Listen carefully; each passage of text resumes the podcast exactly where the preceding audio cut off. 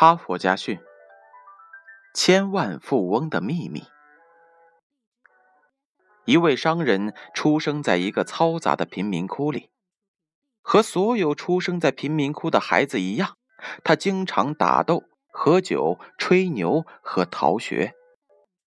唯一不同的是，他天生有一种赚钱的眼光。他把从街上捡来的一辆破玩具车修理好之后。租给了同伴们玩，每人每天收取半美分的租金。一个星期之内，他竟然赚回了一辆新玩具车。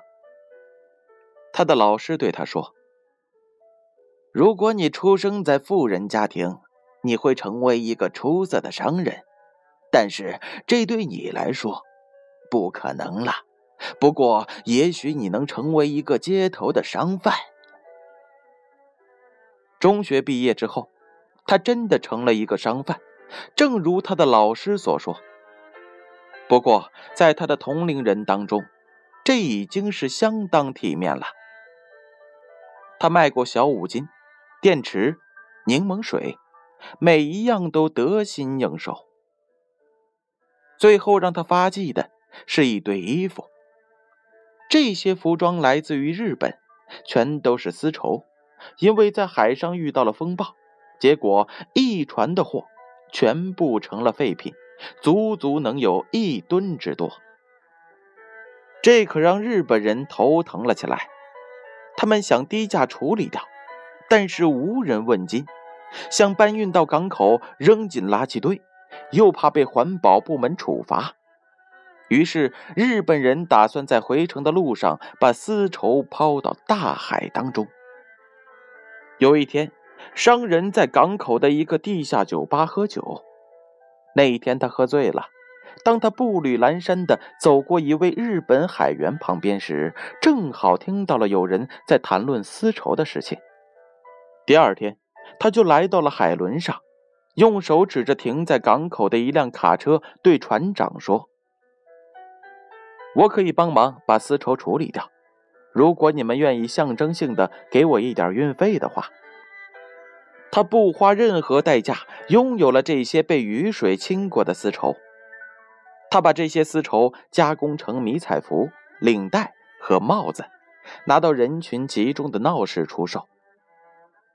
几天之间，他靠这些丝绸净赚了十万美元。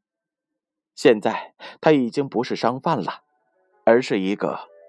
商人有一次，他在郊外看上了一块地，就找到了土地的主人，说愿意花十万美元买下来。主人拿了他的十万美元，开心的不得了，并且嘲笑他的愚蠢。这样一个偏僻的地段，只有呆子才会出这样的价格。一年之后，市政府对外宣布。要在郊外建造环城公路，他的地皮一下子升值了一百五十多倍。从此，他成了远近闻名的富翁。在他七十七岁时，终于因病躺下了，再也不能进行任何商务活动。然而，就在他临死之前，他让秘书在报纸上发布了一则消息。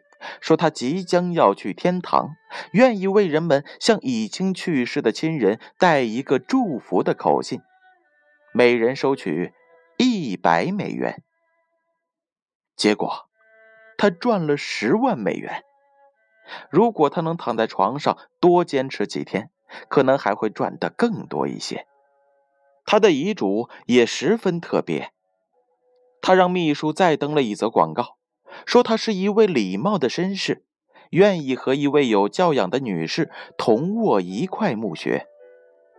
结果，一位贵妇愿意出资五万美元和他一起长眠。有一位资深的经济记者热情洋溢地报道了他的生命最后时刻的经商经历，文中感叹道：“每年去世的富翁。”难以数计，但像他这样怀着对商业的执着精神坚持到最后的人，能有几个？这就是一个人怎样练成千万富翁的全部秘密。故事讲完了，编后语是这样写的：每个人都有机会，即使是贫民窟里的孩子，任何地方都有机会。无论在破旧的大街，还是港口酒吧，或是在荒僻的郊外，任何时候都有机会，哪怕是在一个人生命的最后时刻。说没有机会的人。是没有道理的。事实是这样：你不认识机会，机会就永远不会认识你。哈佛家训，建勋叔叔与大家共勉。